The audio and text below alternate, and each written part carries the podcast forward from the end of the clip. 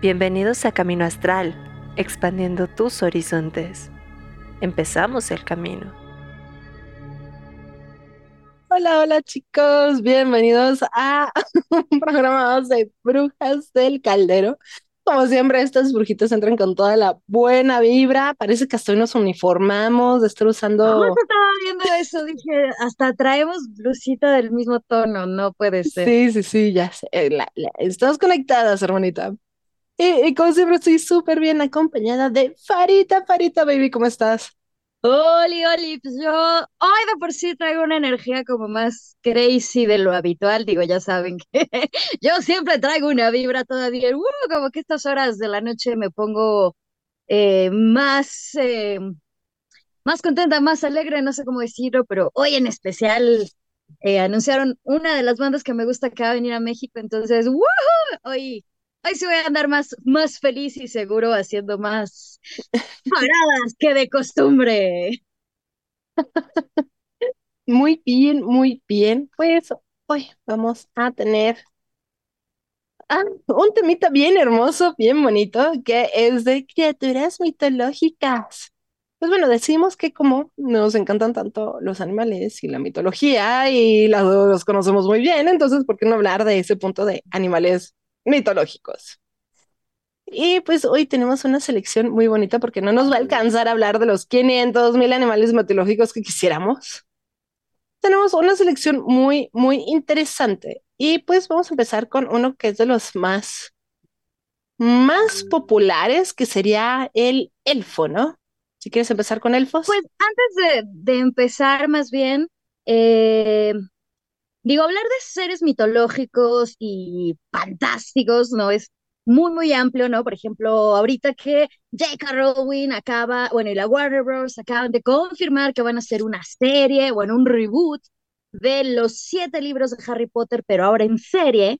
Eh, digo, porque también, ¿no? J.K. Rowling se echó ahí su clavado, sacó algunos animales mitológicos, inventó otros, entonces digamos que hay muchas clasificaciones. Eh, yo justamente para el programa de hoy quise enfocarme un poco como, como darle un poquito de estructura para que también eh, eh, todos entiendan más o menos eh, cómo es medio la clasificación que, que ahí medio hicimos.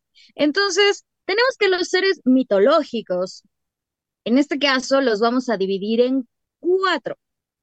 Por un lado, los seres mitológicos y fantásticos terrenales. Por otro lado, los muertos vivientes. Ya saben, yo acá traigo mi, mi, mi cuaderno porque pues soy.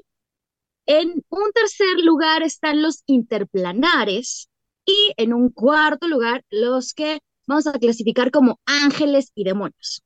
Dentro de esta clasificación, los terrenales, que son con los primeros con los que vamos a empezar, pues también se subdividen en grupos, donde tenemos los terrestres, en los cuales podemos encontrar eh, el basilisco, el centauro, el cíclope, la driada, el elfo, el ent, el elfin, el gigante, las gorgonas, la hidra, los licántropos, los minotauros, la naiga, la ninfa, el ogro, el orco, la rakasha, el sátiro, el troll y el unicornio.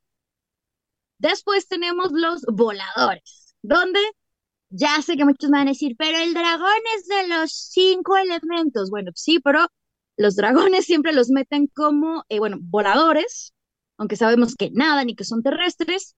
Eh, también está lo que es la esfinge, el estirge, el fénix, el grifo, la arpía, el hipogrifo, el amazu, la mantícora, el pegaso, la quimera, el roc, eh, la sílfide y el viverno.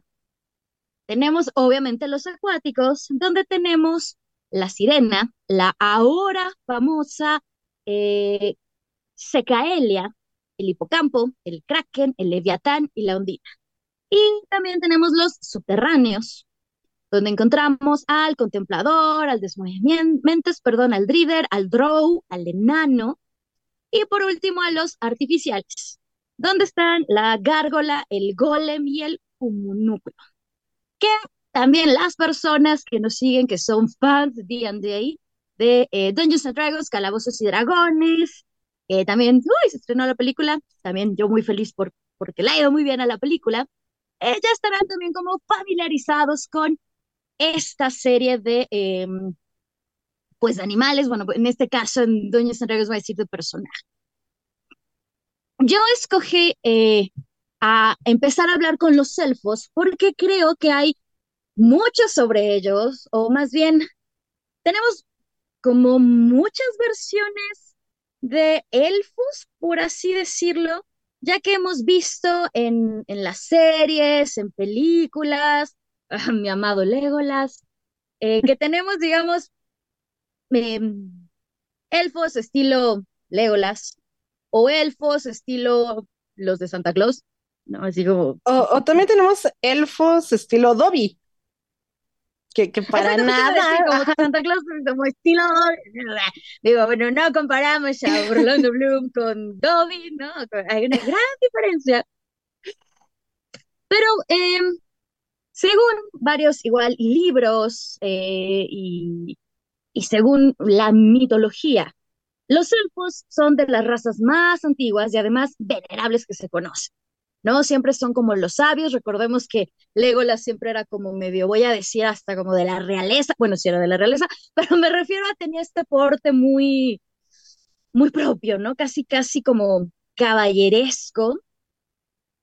Eh, pero también siempre se les pone como de aspecto eh, frágil y delicado, aunque sabemos que son, eh, bueno, aunque por ejemplo en El Señor de los Anillos, ¿no? Que los ponen todos, iba a decir blanquitos, güeritos, em, que se ven así como muy hermosos. que voy a hacer, ya saben, claro, Farah no puede faltar su comparación con los idols coreanos, pero digamos sí, es como un look, puede decir como medio androginón, repito, en El Señor de los Anillos, eh, al menos en las películas, en las primeras, ya después ya se crearon otros elfos ya de colores, eh, porque bueno, ya sabemos que la inclusión forzada en las series y en las películas a veces no es tan buena idea. Pero bueno, entonces también algo muy característico de los elfos son sus orejitas puntiagudas, ¿no? Que ahora en los festivales y en los bazares, de aquí comercial, este fin de semana hay un bazar Habrá Cadabra Bazar en Colima 267, donde van a poder también conseguir sus orejitas de elfo, em, puntiaguditas, y también tienen como ojitos almendraditos, una piel pálida, eh, que también, voy a decir, slash, también se encuentran los elfos drow, que son los elfos que se les conoce como obscuros, que ellos entran dentro de la clasificación de subterráneos. Ahorita voy a, eh, vamos a hablar un poquito sobre ellos. Los elfos también siempre son considerados con una agilidad increíble, una destreza increíble. Ah, voy a decir como muy mm, sutiles, muy ágiles, muy ligeros, por así decirlo, en este aspecto eh, relativo a, la, destreza. Eh, también por lo general siempre se les relaciona mucho con los bosques, con la naturaleza son muy cercanos, de hecho viven en los bosques, igual retomando a Legolas, Greenleaf, no, sí, ya amo a Legolas. Eh, no solo porque sea Orlando Bloom, realmente ahí fue eh, una coincidencia que a Orlandito me lo pusieran como Legolas. Eh, tienen una, igual una visión súper desarrollada, ¿no? Ya saben, uh, ¿no? Legolas. bueno, y los elfos, repito otra vez, en Tolkien, porque yo sé que alguien me va a decir, pero no en tal, tal lugar. Los elfos no son así, por eso repito, digamos, em, los elfos a los que me estoy refiriendo, pues también tienen una, voy a decir, la visión, la puntería, ¿no? Por eso siempre eh, traen sus flechitas. Eh, Kat, algo que tú quieras decir ah, sobre los pues elfos. aquí hay em, una cuestión muy interesante, porque hay elfos en muchas mitologías. Entonces, si lo vemos desde la mitología nórdica, tenemos, o sea, a los elfos que se les conoce como alfar, eh, pero existen de dos tipos. En la mitología nórdica tenemos al Loxalfar, que son los elfos de luz, que son mucho hacia donde tú describes con, con Legolas, que realmente ellos viven en Alfaheimer.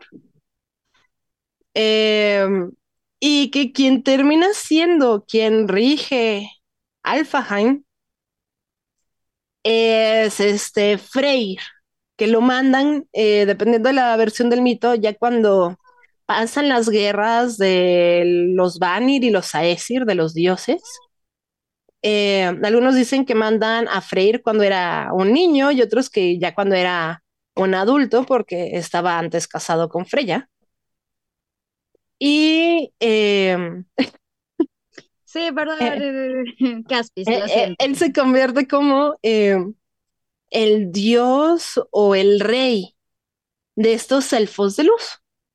Y en cambio están también eh, unos elfos más oscuros, que es como se les llama, pero no hace referencia como oscuros de ni de manos ni de color de piel, sino son los Docalfar, que también, eh, si nos vamos a las em, leyendas de Snorri, su traducción, los conoce como Svartalfaheimer, que realmente eh, son los enanos.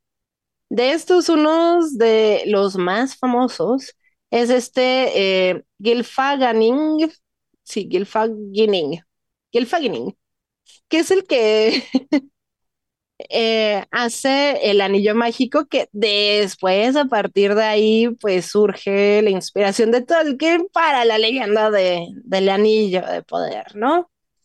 Eh, pero sí, para eh, la mitología nórdica tienes los elfos de luz y los elfos oscuros que siempre están peleándose entre ellos. Hecho, Simplemente los... No, va, va, vas. perdón, no, justo iba a decir retomando lo de Tolkien.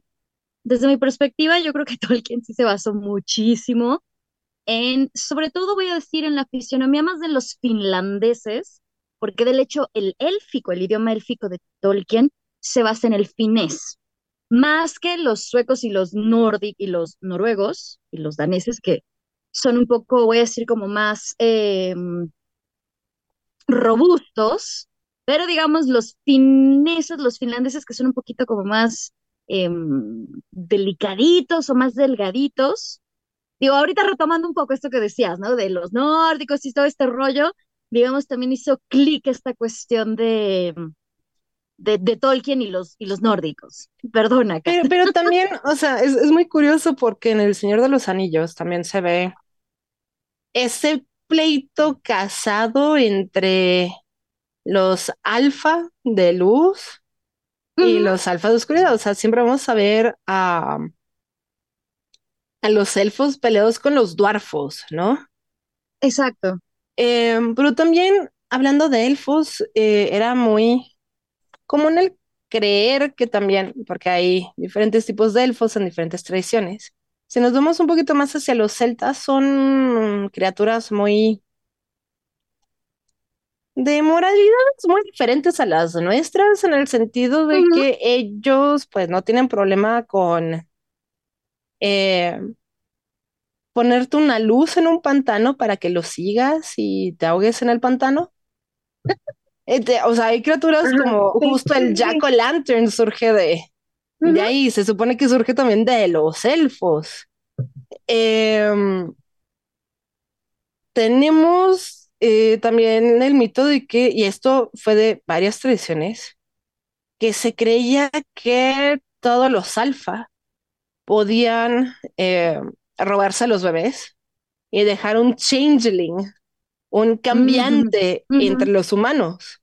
Entonces ellos dejaban un hijo alfa y se llevaban al humano a vivir entre los alfa. En algunas tradiciones era porque era de comida, en otras era para criarlo porque iba a tener un futuro súper épico, mágico, místico, musical. Eh, pero sí, en general, todas las tradiciones, los elfos son criaturas, así como son hermosas, también son muy temidas. Y también tenemos mucho esto de los semielfos, ¿no? Eh, por ejemplo, retomando la Dragonlance, eh, Tantalas, Tanis, es la historia de su vida, ¿no? De no soy elfo, no soy humano, de dónde soy, a dónde pertenezco, me dejo la barba, me enseño mis orejas, me las cubro, que también es una, em, mm, voy a decir como una historia muy tocada, muy retratada en, en los más media, en la literatura, sobre todo esta cuestión de el elfo que cubre sus orejas porque quiere eh, pertenecer a los hombres o digamos eh, también convivir o desarrollarse con, con los humanos. Y como decías, también hay muchas subdivisiones dentro de los elfos, ¿no? Tenemos los silvestres, ah, algunos los grises, los semielfos, como acabo de decir, los acuáticos, o como les comentaba en un inicio, los drow, que em, se les considera como eh, seres del subterráneo. Ojo, no es inframundo, subterráneo, viven abajo de la tierra, porque justamente eh, se considera que los drow son eh, descendientes de los elfos. Dentro, por ejemplo, de la literatura de la Dragonlance, no digo, quien esté inmerso sabe que la Dragonlance es enorme, hay, no sé, más de 100 libros y años, ¿no? Fácil, unos 40 años de, Dragonlance. Eh, y justamente los eh, elfos drows, que son expulsados de los elfos del, del bosque, que también se les considera, como decías, Kat, elfos oscuros, pero no por su piel. De hecho, su piel es más como medio platinada, porque pues no les llega la luz del sol, ¿no? Viven bajo la tierra, entonces, digamos, no son rubiecitos blanquitos, son como, pues sí, como medio platinaditos. Eh, y bueno, a ellos sí se les considera como elfos no muy cool, ¿no? elfos mala onda. Pero justo es por esta historia, ¿no? De que son eh, desterrados. Eh, y bueno, esto en cuanto a, voy a decir, seres terrenales, pero ¿qué te parece, Kat, si pasamos a hablar sobre los seres eh, voladores? O bueno, más bien, Uh. criaturas mitológicas o fantásticas. Que, híjole, yo en este caso, la verdad, quería, ya sé, quería hablarles de 20.000. Digo, justo porque yo ya lo he dicho, soy eh, eh, jugadora de de D&D, llevo un rato, casi dos años, jugando The Rime of the First Maiden, y en nuestra eh, partida, pues aparece un rock, ¿no? Entonces yo primero quería hablar de un rock, pero después dije, bueno, no es tan común. También pensé en hablarles del dragón, pero creo que hemos ya hablado mucho del dragón, o se conoce mucho de, del dragón. Yo, yo lo voy a Eh, retomar tantito con los Drakis, pero tú dale con las no, quimeras. Hemos hablado como mucho, ¿no? De, igual del Fénix, cuando hablamos de Harry Potter y del hipogrifo, entonces eh, justamente yo pensé que tal vez sería buena idea hablar sobre el Pegaso. Y también porque se va a estrenar la película Caballeros del Zodiaco. Yo ya estoy haciendo anuncios para toda la gente que le gusta el cine Caballeros del Zodiaco. Fantasy. Sí, oh, sí. Sí dije, claro, tenemos que hablar del Pegaso. Eh, y también porque la verdad me recuerda mucho eh, a la película de Hércules, claro, de, de Disney, ¿no? Porque el Pegasito. Em, digo, también por eso, si se dieron cuenta, le pusimos de título Seres, mit- bueno, sí, Seres mitológicos y fantásticos, parte 1, porque obviamente, como dijo Kat en un inicio, son muchis- digo, tampoco vamos a hablar de todos, digo, probablemente solo hagamos dos partes, tal vez una tercera parte el próximo año, una cosa por el estilo, pero para tampoco así como Brujas del Caldero, Seres mitológicos y fantásticos, parte de 20.000. Ya sé. Pero, Kat, no sé si quieras empezar a hablar de, del, del Pegaso. No, te dejo el Pegaso porque yo sí me quiero ir con los Drake nórdicos. Ok, tú te quieres ir con los Específicamente en tres. Sí. Que de hecho también el, el Pegaso eh, se relaciona, bueno, a- al unicornio lo ponen como terrestre, pues porque no vuela, pero también hemos visto que muchos, igual, literaturas siempre como que mezclan al Pegaso y al unicornio, ¿no? Entonces tenemos a un unicornio volador, pero bueno, el El Pegaso es un- Pegacornio. el pegacornio, el gaticornio es más bonito. El gatisirenacornio.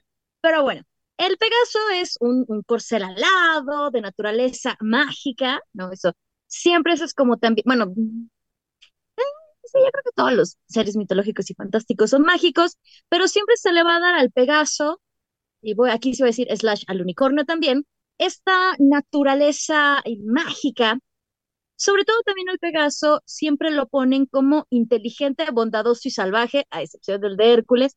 Bueno, no creo que también era más inteligente que el Hércules, ¿verdad? también siempre lo manejan como una criatura tímida. De hecho, también lo que es eh, al, al Pegaso y al unicornio siempre los manejan como que solo había muy poquitos. ¿No? O sea, es como muy raro ver una, eh, ah, ¿cómo se le dice? No es manada, ¿no? Porque manada es de, perros y de lo debe de tener como un, nombre específico, una, una caballada, un grupo de Pegasos reunidos. Eh, que también aquí hay un punto muy importante. Según cuentan las mitologías y las leyendas, solo un jinete de buen corazón puede domar un Pegaso. Y los Pegasos también detectan el mal innatamente y no servirán a quien intente domarlos con fines malvados. ¿no? Y ahora estoy pensando en los, en los mi, mi pequeño pony, que pues, eh, pues en teoría son Pegasos, no tenían alitas, ahora que lo recuerdo. Y en teoría también se supone que tienen la forma y el tamaño de un, de un caballo árabe, que para quienes no estén metidos en esta cuestión de, de los caballos, son de los más hermosos los caballos árabes. no porque yo sea árabe, ¿verdad? Pero son muy, muy hermosos y tienen alas, eh, valga la redundancia, emplumadas. Normalmente esto también es muy curioso, siempre o casi siempre los ponen blancos al Pegaso. Claro, mi pequeño pony no entra en esta, en esta clasificación porque yo sé que van a decir, pero había ponis de colores, ¿no? Aunque también se conocen pegasos marrones, incluso algunos se dicen que eran negros. Eh, por ejemplo, si no me equivoco, eh, según la mitología griega, es, si no me equivoco, es Demeter que tiene un hijo con Poseidón y tienen como hijo un Pegaso, pero es un Pegaso negro si no me equivoco, no recuerdo ahorita el nombre, pero si no me recuerdo es un Pegaso negro. Eh, Déjate, ah, lo busco. Bueno, de hecho acá, aquí viene otra historia. Acá dice que cuenta la leyenda que Perseo, hijo de Zeus, decapitó a Medusa, una de las tres gorgonas, ah sí, y de su cabello, ay, de su cuello brotó Pegaso. Por cierto, uh -huh. es la mitología de cómo surgen los Pegasos según la mitología griega, y al poco tiempo de nacer, Pegaso golpeó el suelo del monte Helicon y de este golpe surgió un manantial que se le considera la fuente de la inspiración poética. Y a pesar de los intentos que muchos hicieron por domar al mágico y veloz caballo, solo Belerofonte lo consiguió, gracias a una brida mágica que le ofreció la diosa Atenea en sueños. Y así, Beloforonte y Pegaso cosecharon grandes proezas, colomó la muerte A de la malvada quimera, hasta el punto en que Beloforonte se comparó con los mismos dioses y trató de volar con Pegaso hasta el monte Olimpo para unirse a ellos. Pegaso derribó a Beleforonte antes de conseguirlo, y Zeus recompensó al caballo dándole alojamiento en los establos del Olimpo, y le otorgó el rayo y el trueno como símbolo de su poder. Pegaso pasó a ser con los años una constelación estelar que se encuentra entre la de Pisces y la de Andrómeda. Y bueno, esa es mi super historita sobre los Pegasos. ¿Qué? ¿Tú qué nos ibas a contar? Pues voladoras, y, y, aquí viene una cuestión interesante, porque aunque los dragones lo vemos mucho como volador, en mitología nórdica también incluye volar o estar en el agua.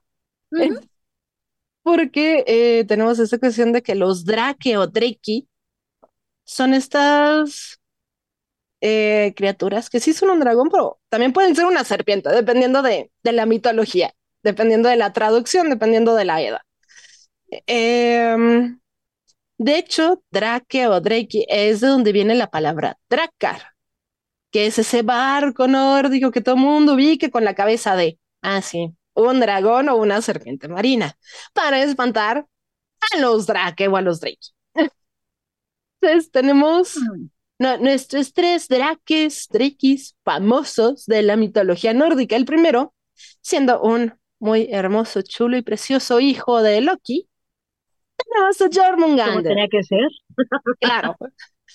Eh, Jormungander, esa serpiente que envuelve todo el mundo, -huh. que es una serpiente gigante, o en algunas mitologías también surge como ese dragón gigante que está alrededor del mundo, que es justo ese que representa el principio y el fin de todas las cosas, porque también está ahí presente durante el Ragnarok. Qué curioso, los tres dragones eh, tienen también su, su que ver en el Ragnarok, pero tenemos a Jormungandr como esa serpiente gigantesca. Em, y dicen que salió por fin de la profundidad del océano cuando em, empezó justo el, el Ragnarok. El segundo que tenemos es Nidhogg. Nidhogg es también un drake, Drakey, que vive a las raíces del Yggdrasil y que él se la pasa mordiendo y lastimando las raíces del Yggdrasil. Y que también eh, decide unirse al Ragnarok, a la batalla, por parte de los Jotun, por parte de los gigantes, porque él justo quiere derrocar a los habitantes de Asgard. Y curiosamente, es eh, de los pocos que llegan a sobrevivir el Ragnarok. Y tercero, y es mucho donde viene también eh, Smaug, otra vez Tolkien inspirándose en mitología nórdica. Tenemos a Fafnir. Fafnir era hijo de eh, un rico elfo, un elfo muy, muy adinerado, que pues em, se maldijo así solo con un deseo grandísimo de oro. Prácticamente lo que hace es mata a su padre, se lleva todo el dinero y se consigue pues una cuevita donde empieza a nada más acumular dinero y acumular dinero y acumular dinero y acumular dinero y eso fue lo que lo fue convirtiendo, ajá. Sí, no, o sea, se convirtió completamente en Smaug porque nada se empezó a acumular todas las riquezas y poco a poco en su cueva empezó a convertirse en eh, un dragón. Mito que no es solo tomado por Tolkien, sino también por un amigo de Tolkien, que eh, justo el que escribió The Lion, the Witch and the Wardrobe. Eh, sí, es, Lewis, ¿no? El de las crónicas de Narnia. Sí, Narnia, las crónicas de Narnia. Eh, si no mal recuerdo, en el libro del príncipe Caspian, es cuando se encuentran una cueva con un dragón, pero es un dragón que tenía una pulsera que le mm. estaba apretando. Realmente es uno de los chicos que, enamorado de ese oro de la pulsera, se pone la, pulsera y se convierte en dragón. Si no, no es el eh, príncipe Caspian. Cuando, o sea, sí están con el príncipe Caspian, pero están. Sí, están con el príncipe Caspian. Don Trader, ajá, sí, no, cuando se van en el barco. Pero se me fue el nombre en español. La tercera película que sacaron, eh, bueno, en cuanto a películas fue la tercera película, y en efecto, ¿no? Es esta misma idea de los dragones, que también en la Dungeon, en la Dungeons and Dragons, en Calabozos y Dragones, también toman esta cuestión, ¿no? De que siempre los dragones viven en una cueva porque son muy avariciosos y codiciosos y están resguardando, cuidando sus tesoros. Sí, justo fue Edmund el, que se convirtió en dragón en esa, en esa libro, pero ay, estaba intentando recordar eh, el nombre del libro y sobre todo en español, pues menos me voy a acordar, pero sí, justo es, eh, justo es Edmund que por ver una pulsera que le llamó mucho la atención, se la pone y se convierte en dragón. Y esa es la cuestión con el mito de Fafnir convirtiéndose en un Driki, que es su misma avaricia que lo hace tener esa maldición de convertirse en un dragón. Wow. y nosotros pensando en los dragones como el de Maléfica y el de Madame Mim. Aunque ahí viene otra cuestión muy interesante, porque al final del día también estas criaturas se vieron veneradas como símbolo de sabiduría. Lo que eran las serpientes o los dragones. Y eso lo vemos también mucho, eh, tanto con las legiones romanas, no solo tenían eh, las águilas como símbolo de una legión, porque todo el mundo hablamos de, ah, sí, el águila dorada de tal legión y cuando se la robaron y, y que era el honor de la legión. Había legiones que en vez de tener águilas, tenían dragones. Y también dentro de eh, muchas tradiciones celtas es muy común los dragones, por eso tenemos los dragones como emblemas de Cornwall, de Gales, porque también eran ese símbolo tanto de poder, fuerza, también la parte de avaricia y riqueza, pero también de mucha sabiduría. Y en algunas Pues, partes, eh, los druidas usaban también el símbolo del dragón. Justo iba a decir que una de las teorías también de eh, la, bueno, de, digo, tú, tú seguro debes de saber mucho de esto, Kat, que los vikingos fueron los primeros realmente en tener contacto con pueblos lejos de Europa. Que hay teorías de que los vikingos llegaron muchísimo antes que los españoles a, eh, a América. Y se cree que de ahí viene esta cuestión de Quetzalcóatl, la serpiente emplumada que siendo realistas, una serpiente emplumada, pues tiene mucha conexión también con el dragón. Pero bueno, esa parte arqueológica, antropológica, histórica, luego se las, se las contaremos. Existen Pasando muchos mitos una- de eso, pero nunca ha sido como al 100% comprobado que llegaron hasta México, pero sí llegaron a haber asentamientos en el norte y esta parte medio de Estados Unidos. Eh, y bueno, pasando a nuestros, eh, digo, porque aún seguimos con los terrenales, este, Sí. con los acuáticos. Dentro de los acuáticos, yo creo que el, bueno, yo digo que hay como dos, o más bien yo creo que varios son conocidos, ¿no? Tenemos el Kraken, que sobre todo eh, con, eh, bueno, los caballeros, ya sí, caballeros del Zodiaco, ¿eh? Con los piratas del Caribe, porque siempre igual en las películas de terror siempre sale un Kraken. El Leviatán también lo mencionan mucho en películas relacionadas con Lovecraft. Pero también se habla mucho sobre las ondinas y las sirenas. Y ahora que está este dilema del señor Disney entre que si saca o no saca su famosa película que quisieron meter igual en inclusión, pero parece ser que a la gente no le gustó su idea de cambiar a la sirenita, también tenemos un personaje del cual no se habla tanto, que es justamente la Secaelia. Y seguro me van a decir, no, yo en la vida jamás he visto una Secaelia. Secaelia es justamente Úrsula. Es justamente un, eh, es un ser marino cuya parte superior es similar a la de un humano y generalmente una mujer y la parte inferior a la de un pulpo. Son también llamadas pulposirenas, octosirenas, haciendo referencia a su parecido con las sirenas y los tritones, con los que comparten hábitat, ¿no? y algunas costumbres, aunque se trate realmente de especies totalmente distintas. Normalmente, las brujas del mar, eh, pues su- suelen ser eh, secalias.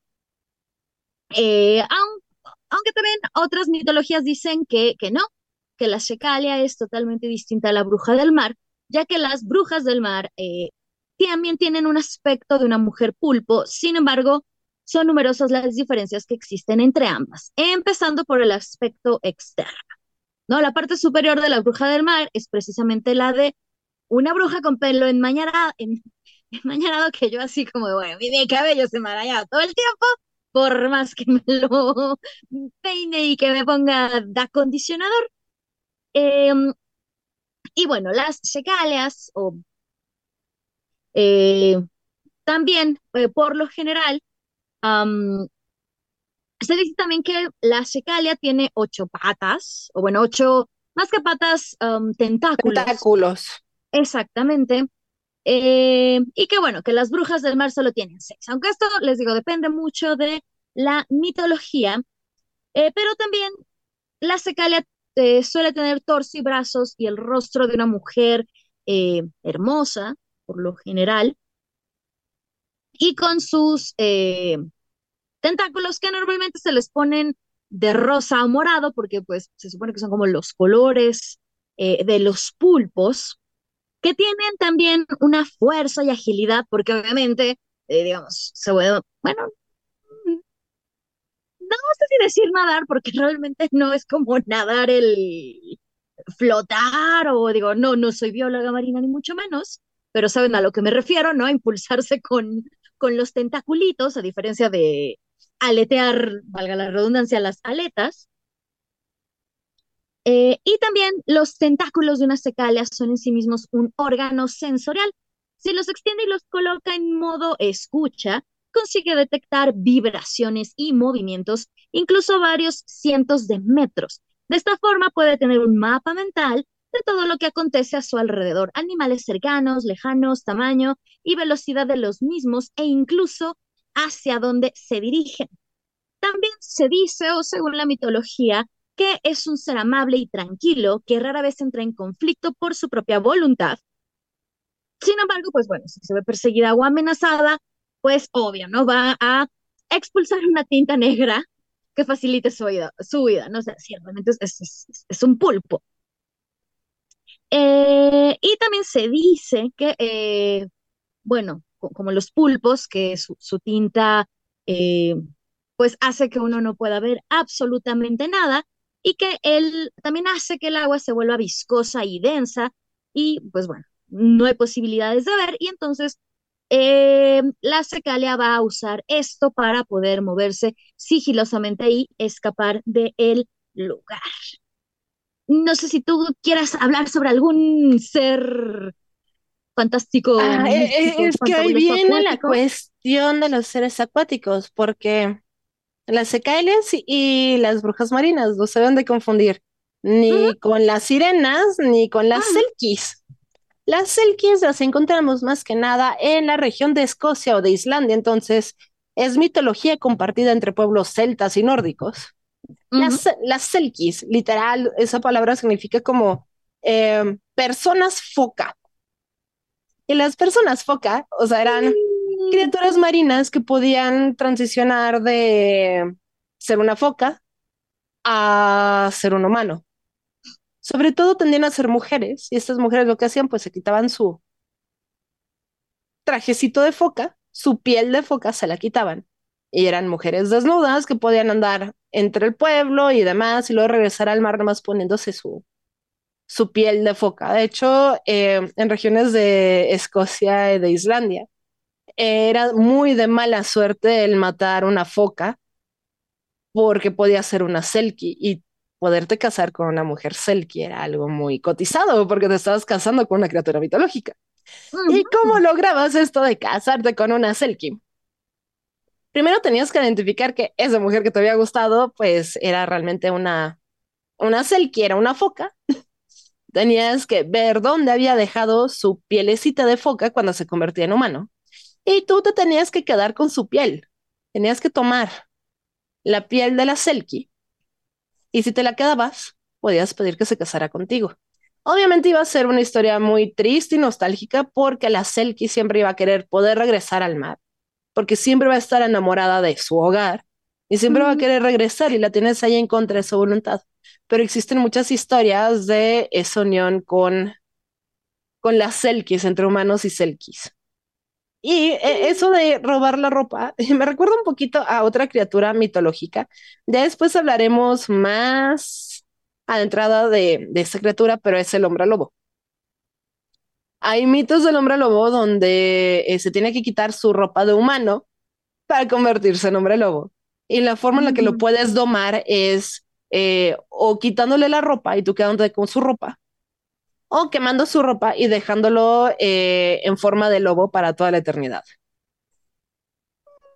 Y dice Rich, pues sí, la ropa está cara. Sí, pero no, eh, para mí, criatura marina, las selkies me encantan y también las sirenas. Yo, historia súper tierna de una catsup de cuatro años. Yo le regalaba juguetes al mar porque le quería regalar juguetes a las sirenas. Pero eh, sí, las sirenas tienen, dependiendo de las diferentes mitologías, eh, una voz hermosa con la que pueden atraer a los hombres a su muerte o hasta matarlos con su propia voz. Pero prácticamente el canto de las sirenas se termina conociendo como el canto eh, de, de, la muerte. ¿Mm? Y tenemos en la Odisea, eh, fue este Ulises, ¿no? Ulises. Eh, que se amarra al mástil de su barco para no escapar y ahogarse al mar al escuchar el canto de las sirenas, que es el único que decide que lo que quiere experimentar en su vida es escuchar este canto de la muerte. Porque sí, o sea, volvía loco a los hombres al grado de que o se mataban al mar, o se suicidaban, o sea, había como unas cuestiones bien densas con el canto de las sirenas. Y fue Ulises el que decide amarrarse fuertemente al mástil de su barco para poder escuchar este canto de las sirenas. Y pasando a nuestro siguiente eh, clasificación, es que hay cierto subgrupo, están los subterráneos, que dentro de los subterráneos yo creo que los más conocidos, los enanos. Eh, ojo, digo enano, no gnomo, ¿no? Porque luego, ni pitufos, ah, bueno, ellos no vivían bajo la tierra, ¿no? Que los, los enanos, a mí, mm, yo tengo ahí un, un conflicto de, amor y odio, por ejemplo, me, encanta mucho el personaje de Gimli que crea eh, Tolkien, pero, por ejemplo, eh, con la saga de la Dragonlance, que también tiene libros específicos, como, eh, ay, iba a decir, pero el, mazo de caras, eh, no sé, tengo ahí como... Eh, pero bueno, los, los enanos, siempre los, los, yo creo que además los enanos también son como muy curiosos, porque siento que también los sacan como de la mitología nórdica, por esta cuestión de que siempre tienen la barba roja, o, las barbas largas que hasta se las trenzan, ¿no? Y el cabello largo. Esa parte a mí se me hace como muy nórdica. Y también siempre los ponen como seres obstinados y orgullosos, pertenecientes a una raza noble de semihumanos. Eh, también siempre los ponen como herreros, porque como viven en cuevas, digo, son subterráneos porque viven eh, en, dentro de las montañas, digo, no precisamente voy a decir abajo, aunque sí es abajo de la tierra, o abajo de una montaña. Entonces siempre tienen oficios de herreros y también eh, se supone que viven muchos años y les encanta contar historias, ¿no? De hecho, siempre es así como de yo soy Gimli, hijo de no sé quién, de la tribu, no sé qué, del clan, y te empiezan a contar así la historia de su vida. Y también la historia del enano no ha variado mucho desde eh, en, las leyendas, ¿no? Al menos en todas las leyendas que hay siempre son, eh, o sea, cuerpo humano, cuerpo corpulento, incluso luego hasta las mujeres también las ponen con barbas, eh, pero son, valga la redundancia, enanos o son de pequeña estatura. Mm, no, como, bueno, ahí varía, ¿no? El 1,50, soy un enano, es 1,25, etcétera, ¿no? Pero siempre son, voy a decir, como muy corpulentos o muy robustos. Y igual, según las mitologías, viven 350, 450 años. Eh, esta cuestión de traer un, el cabello largo, la barba y el bigote, visten ropas en tonos de tierra, de aspecto tosco. Eh, las mujeres enanas igual, ¿no? Son muy fuertes, igual que los hombres, aunque siempre son como más raras de, verse a las, a las mujeres.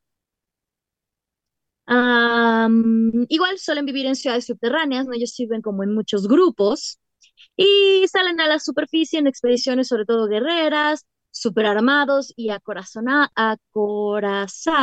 que de hecho también, según las mitologías, los, los enanos son los que mejor hacen armaduras y em, herramientas.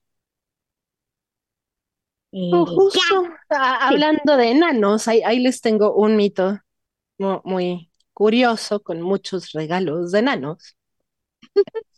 Mitología nórdica, digo, ya hablamos un poquito de los enanos en cuanto hablamos de los alfa, también porque son los elfos oscuros, pero, pero, pero, pero este mito es demasiado bueno para dejarlo pasar, porque todo empieza con Loki. Otra vez. Loki, siendo... Sí, no, Loki pues se le ocurrió de, de broma para trolear a pues, su hermanito Thor, el rapar a su esposa, ¿sí? Y así, pues nunca le iba a volver a crecer el cabello. Entonces Thor, muy enojado, lo mandó al mundo de los elfos. Entonces ahí eh, se, le ocurrió negociar con, con el primer grupo de, de elfos. Y decirles, pues necesito pues unos regalitos para Asgard para que pues todo esté padre, ¿no? Y le dieron pues eh, un cabello hecho de los hilos de oro más precioso y todo para que fuera el nuevo cabello de Sif.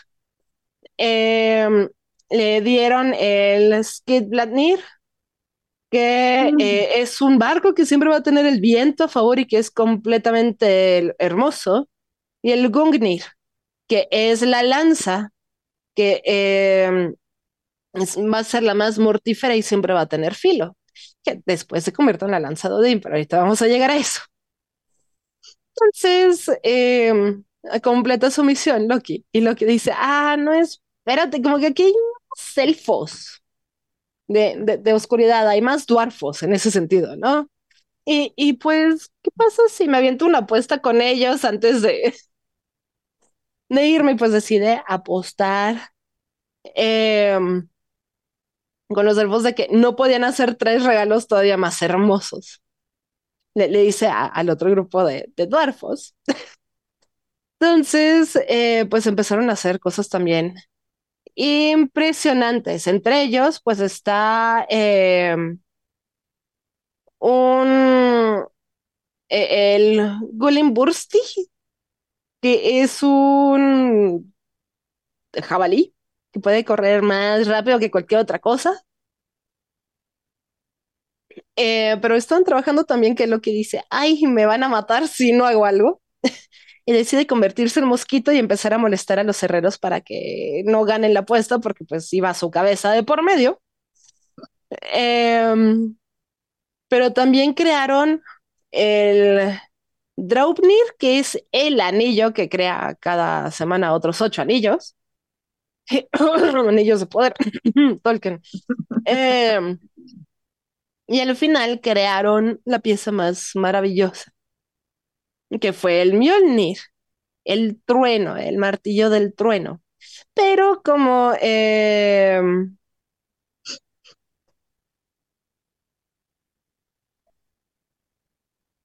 como Loki se les escapó con todos los regalos y ellos decían que sus regalos habían sido los mejores, fueron hasta Asgard para poder decidir qué era lo mejor. Em, deciden eh, nada más coserle la boca a Loki, porque los dioses estaban muy felices, sin coserle la boca y mantenerlo callado un rato. Y pues Loki les entrega todos los regalos. em, en Asgard. Obviamente, la lanza y el anillo se fueron para. A ver, ¿cómo, estuvo? Sí, eh, la lanza y el anillo se fueron con Odín. Ah, con Freyr le tocó, pues, el jabalí, que él es la, la figura del jabalí, y el barco. Y a Thor le dieron el Mjolnir, y a Sif le dieron eh, su nuevo cabello. Y, y eso es así como son los dwarfos, y sí, lo que a cada rato hacía eh, apuestas con ellos. Entonces, sí, sí tienen su orgullo de dwarf, debo decir.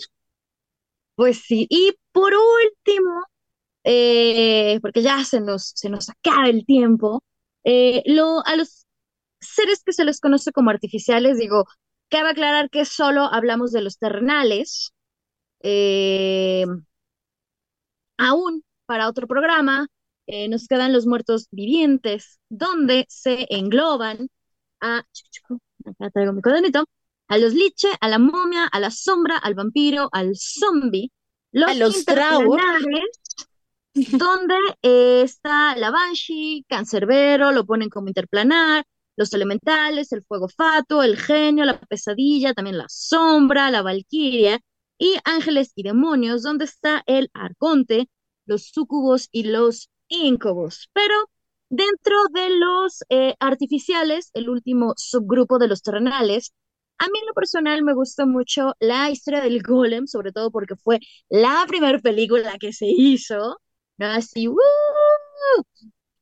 Eh, y bueno, el golem es un ser creado mágicamente a partir de fuerzas elementales. Existen manuales arcanos, existe un libro entero sobre el golem, donde se explica el proceso de formación de un golem. Se cree que el primer golem creado fue de carne eh, en un intento de animar a un muerto. Después se fue probando con distintos materiales como madera, metales, para conseguir un golem más fuerte. Y los golems tienen que estar hechos de algún tipo de material elemental. Y de momento solo se conocen los golems hechos a partir de materiales terrestres.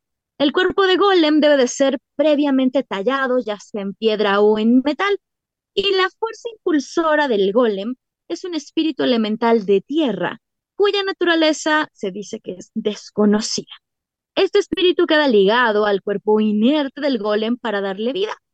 El proceso de animación de un golem es bastante largo, ¿no? Se dice que, bueno, que requiere un mes completo sin interrupción, y en este proceso pueden usarse objetos para conjugar, ah, perdón, para conjurar, como varas y pergaminos para que la vida llegue al golem. Que se dice que, bueno, que hay golem de carne, de arcilla, de piedra, de hierro. Creo que el más común, que es el de las historias, es justamente el golem de arcilla. Justo eh, con los golems en algunos manuales de necromancia sí he visto las fórmulas y recetas para, para crear golems. Em, muchas de ellas sí piden que se tenga, no solo además de los materiales terrenales, que sí se puede poner que madera, que ramas, demás, sí minerales y demás, pero si llegan a pedir em, restos, de preferencia humanos, para poder darle vida al golem. Entonces sí es como de esas prácticas de ultratumba que puedes encontrar en algunos manuales. Pero sí, y de hecho de las tradiciones eh, que más hablaban de golems en un inicio, está la judía. Así como eh, dato súper, súper cultural y ñoño. Pero, baby, nos podemos aventar hablando de golems otros 20 minutos aquí. y de criaturas mitológicas y fantásticas, bueno, nos vamos a aventar varios programas. Porque si no, no vamos a acabar, pero ya no lo, no, no lo creo. Ya pasaron 52 minutos y ya tenemos que ir despidiendo este programa. Entonces, eh, eh, eh, baby, cuéntanos qué has estado haciendo estos días. Pues eh, justamente como ya les había dicho que íbamos a retomar ahora sí eh, Witch, el curso de Wicca se abrió eh, la semana pasada, de hecho ya llevamos dos clases y me han escrito, sí, claro, pasa Perse, no, la, la Perséfone, ya saben aquí, si no es Caspis es Perséfone, pero vamos a abrir otro curso para junio porque la mayor parte de mayo ya tengo ahí algunos planes, entonces para junio se va a abrir otra vez el curso de eh, iniciación a la Wicca, tanto en Camino Astral como en Leyes pueden encontrar la información. Y este fin de semana vamos a estar en un bazar sábado y domingo de mediodía, es decir, desde las 12 a las 7 de la noche en Abracadabra. Esto va a ser en la calle de Colima, número 267 en la colonia Roma, aquí en la Ciudad de México. Van a ir muchísimos amigos míos bazaristas pero eh, Leyas vamos a ir con tarots, con libros, con joyería, con figurillas de dioses, con mats para tarot, con muchísimos, muchísimos, muchísimos productos nuevos que tenemos. Entonces, ahí los vamos a estar esperando este fin de semana 15 y 16 de abril. Y yo de momento ando tomando ese brexito en los cursos, pero les recomiendo que le escriban a Farita para pedirle que ahora en julio tengamos el de arquetipos femeninos y divinidad femenina. y podamos dar un cursito juntos. Sí. Sí, sí, sí, sí, estaría genial porque justo también es, eh, digamos, eh, siempre en Leyes tenemos ciertos cursos que siempre damos cada año, eh, una, bueno, más bien dos o tres veces al año, que son el de, el de Wicca y el de arquetipos masculinos y femeninos. Así es que eh, hay que ir planeando eso bien, mi querida Kat, para eh, ya, bueno, no, ya digo, todavía falta mucho, pero para también eh, que todas las personitas que nos escuchan en todas las diversas plataformas que tenemos y que nos siguen en las distintas redes sociales, que si aún no nos siguen, ojo, estamos en Instagram, estamos en Facebook, estamos en TikTok, eh, y estamos subiendo distinta información. Tenemos muchos, muchos videitos nuevos y vamos a estar subiendo varias cositas. Así es que si aún no nos siguen en todas nuestras redes sociales, háganlo. Háganlo. Y también eh, aviso parroquial, pues queremos recordar que todos nuestros locutores manejan diferentes oráculos. Entonces, si quieren regresiones o tarot, eh, pueden estar con nuestro queridísimo Rich Eh, si quieren tarot, oráculo de diosas, tarot de gatitos, tarot de perritos, tarot de BTS, eh, pueden contactarse con Farita para que les haga una excelente lectura o si quieren runas nórdicas, yo nada más les vengo manejando el Elder Futark, me pueden mandar un mensajito y con mucho gusto podemos agendar una cita para eh, las diferentes lecturas de oráculos. Y ahora sí, Farita, baby, saludos brujeriles. Pues saludos brujeriles también a las personas que nos escuchan desde las diversas plataformas que ahí sí no me las sé todas de memoria porque por suerte estamos en muchísimas plataformas. Eh, un, gran saludo y voy a decir besos mágicos a toda la gente que nos escucha, ya sea eh, nos escuchan o nos están viendo tanto en Twitch como en YouTube, porque luego subimos el programita por allá. ¿Tú, Kat? ¿Saludos brujeriles? Brujeriles a todas las personas que estuvieron con nosotros el día de hoy, que tenemos a Totterby, tenemos a Jos Freya y tenemos a Gismal. Pues muchísimas, muchísimas gracias por estar aquí con nosotros. A todos los que nos animaron a saludar, por favor, háganlo. Somos brujitas buena onda. Eh, Medio también, pero buena onda. Un saludo a todos los que nos van a escuchar en las diferentes plataformas. Un beso muy grande a mis papis que siempre están escuchando el programa. Un abrazo muy, muy grande a Totterby y como siempre, un agradecimiento muy grande a Rich, que siempre está cuidando de estas brujitas con cualquier tema que se nos ocurre estar hablando y aunque nos pasemos luego de tiempo y demás, pero siempre está muy al pendiente de lo que estamos haciendo. Entonces, muchísimas, muchísimas gracias. La próxima semanita seguimos con criaturas mitológicas. Vamos a aprovechar para aventarnos todo el bloque porque si no, nunca acabamos. sí, no, sí seguimos la próxima semana, ¿verdad? Sí, entonces sí, nos vemos la próxima, o es el fin del mundo. No, sí. ok, ok, no, nada más me estoy, estoy preguntando, porque con eso de que pues ya mencioné a, a, tantas criaturas que aparecen en el Ragnarok, pues uno nunca sabe. No, si nos vemos la próxima semanita para seguir hablando eh, de todas estas criaturas mitológicas. Entonces ya veremos si nos aventamos los no muertos. Sí, yo creo que sí, ¿no? La próxima. Sí, pues va a hablar de los que nos faltaron hablar, de los, de los no muertos. De es que de los no muertos también tenemos muchísimos. Sí, sí, ahí sí digo, podemos hacer un, decir un capítulo, ¿eh? un programa entero. Un programa entero de los no muertos. Pero yo creo que más bien hablar sobre los no tan comunes, o sea, porque digo, vampiros podemos dedicarle un programa entero y aún así nos haría falta. Sí. Eh, igual los interplanares y los ángeles y demonios. Aunque sea un poquito de cada uno para que quienes no tengan mucha idea de estos seres mitológicos, pues al menos ya tengan ahí un, una embarradita de queso. Una embarradita y digan, bueno, al menos medio ya sé quiénes son. Pues perfecto, pues Farita, como siempre, un placer estar en programa contigo y pues con esto nos despedimos y nos vemos el próximo juevesito, bandita. Entonces cuídense mucho, bye bye.